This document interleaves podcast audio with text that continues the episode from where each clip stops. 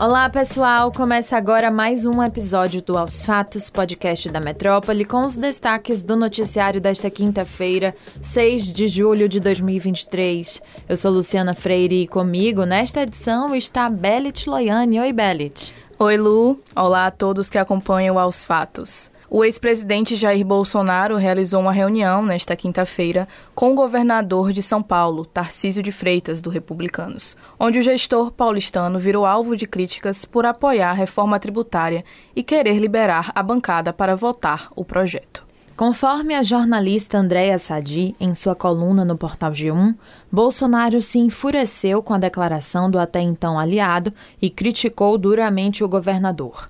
Tarcísio também foi alvo de deputados bolsonaristas do PL na reunião, chegando a ser vaiado, a ponto de que o presidente do partido, Valdemar Costa Neto, precisou intervir. Na última terça-feira, Tarcísio concedeu uma entrevista ao lado do ministro da Fazenda, Fernando Haddad, do PT, e alegou que as divergências em relação ao texto são facilmente ajustáveis. A bancada do PL na Câmara tem planejado uma mobilização do partido de rejeição total à reforma tributária. O presidente da Câmara dos Deputados, Arthur Lira, disse não ter dúvidas de que o Senado irá propor novas alterações no texto da reforma tributária. Caso seja aprovado inicialmente, a proposta vai passar por uma segunda votação na Câmara antes de ser encaminhada para análise no plenário do Senado. Para Lira, o caminho dessa PEC vai ser longo. Interlocutores do presidente Lula não escondem contrariedade com o fato de Arthur Lira ter pautado, na chamada Super Semana, a reforma tributária antes do projeto que altera regras do Conselho de Administração de Recursos Fiscais, o CARF, e da proposta do novo marco fiscal. Na avaliação de integrantes do Palácio do Planalto, Arthur Lira montou uma espécie de cama de gato que pode inviabilizar o cronograma do governo de votar nesta semana o projeto que favorece o governo em julgamentos do CARF e o novo marco fiscal. O Planalto esperava que essas duas matérias fossem a prioridade. Auxiliares de Lula avaliam que a reforma tributária poderia ficar para depois do recesso, em agosto. Ao priorizar a PEC, que altera regras de cobrança de impostos no país, Lira acabou deixando de lado a articulação para os outros dois projetos mais urgentes para o governo. Ainda sobre Lira, ele informou para líderes parlamentares que pretende viajar com a sua família na próxima semana. Um recesso que, teoricamente, não deveria ser permitido no início do mês de julho. As férias dos integrantes do Congresso Nacional estavam previstas para acontecer no meio do ano, no período entre 19 a 31 de julho, caso ambas as casas aprovassem a tempo a Lei de Diretrizes Orçamentárias, o que não deve mais acontecer ao longo desse mês. Mesmo assim, os parlamentares já haviam decidido manter a folga prometida, conhecida no Congresso como recesso branco, com duração de 14 dias.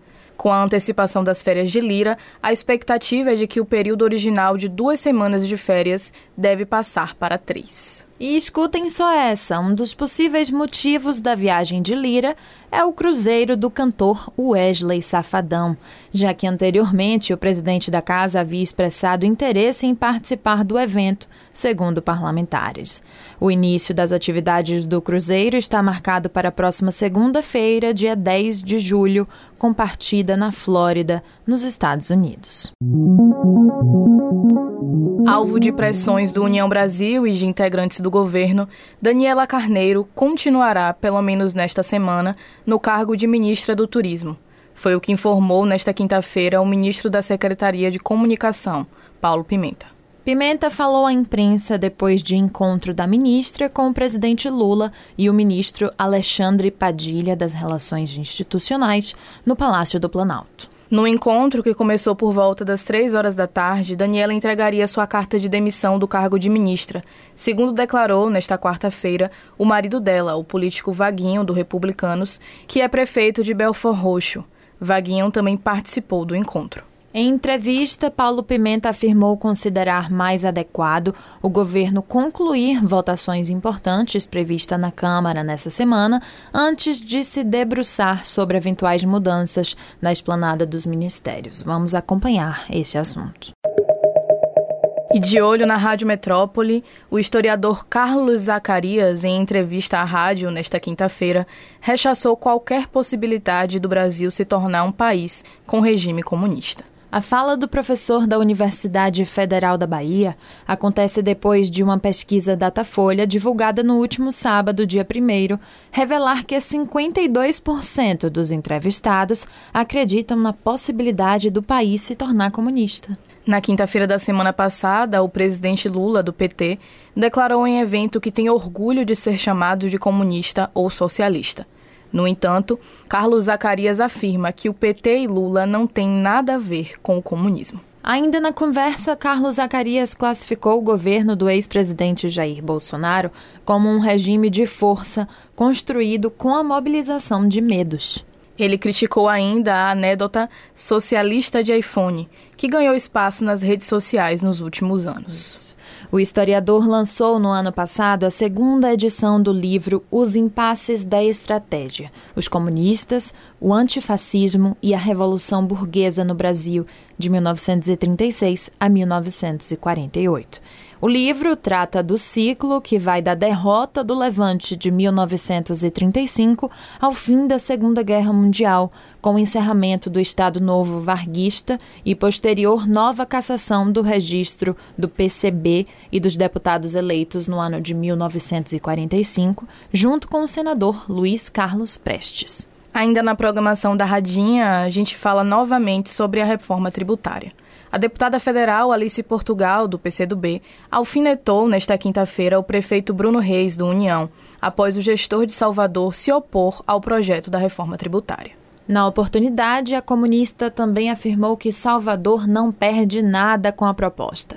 Depois de ficar ciente da reclamação de Bruno Reis, a deputada federal declarou que o prefeito tomou falta na reunião feita esta semana sobre o assunto.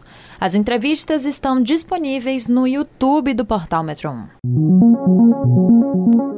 Depois do planejamento de construção de um túnel subterrâneo para pedestres entre o Campo da Pólvora e o Comércio, a Prefeitura de Salvador avalia, por meio da Fundação Mário Leal, a FML, instalar um teleférico panorâmico da suburbana à estação de metrô de Campinas de Pirajá. Ao Metro 1, a Fundação informou que os estudos sobre a viabilidade econômica do projeto ainda estão sendo feitos e que a previsão para que sejam prontos é em setembro deste ano. Se tudo der certo, a construção das obras terá início em 2024, a pedido do prefeito Bruno Reis. A ideia, segundo a FML, é possibilitar aos moradores do subúrbio e Pirajá um novo acesso até a estação de Campinas de Pirajá, já que o teleférico será construído ao lado. A capacidade do modal será de 4 mil passageiros por hora, o que equivale a cerca de 23 mil pessoas por dia.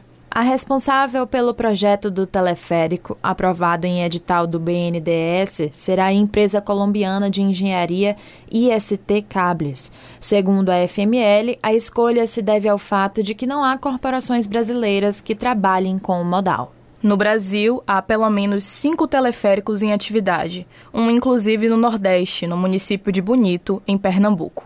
Ainda em 2021, o prefeito já havia feito menção ao sistema de transporte por teleféricos, após visita à Cidade do México, onde analisou sistemas de transportes e modais. O diretor de teatro, Zé Celso Martinez, morreu nesta quinta-feira depois de ter um agravamento no estado de saúde. Segundo o jornal O Globo, ele teve falência múltipla de órgãos nesta manhã. Ele é o maior nome da dramaturgia nacional e criador da linguagem tropicalista no teatro. Aos 86 anos, o artista teve 53% do corpo queimado depois de um incêndio atingir seu apartamento na zona sul de São Paulo. Ele estava internado na UTI do Hospital das Clínicas desde a manhã de terça-feira. De acordo com vizinhos, a suspeita é de que o fogo tenha começado após um curto-circuito do aquecedor. No apartamento havia outras três pessoas no momento do incêndio: o seu marido, Marcelo Drummond, e os atores Vitor Rosa e Ricardo Bittencourt.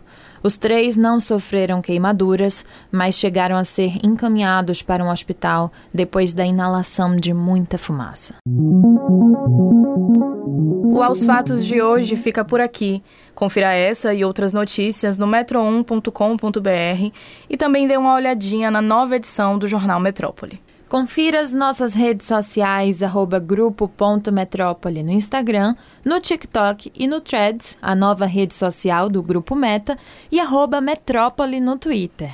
E não deixe de ativar as notificações no Spotify para receber um alerta toda vez que sair um novo episódio e se manter atualizado. E ah, sexta-feira é dia de três pontos com Mário Kertes, Jânio de Freitas e Bob Fernandes ao meio-dia na Radinha e no YouTube do Metro 1.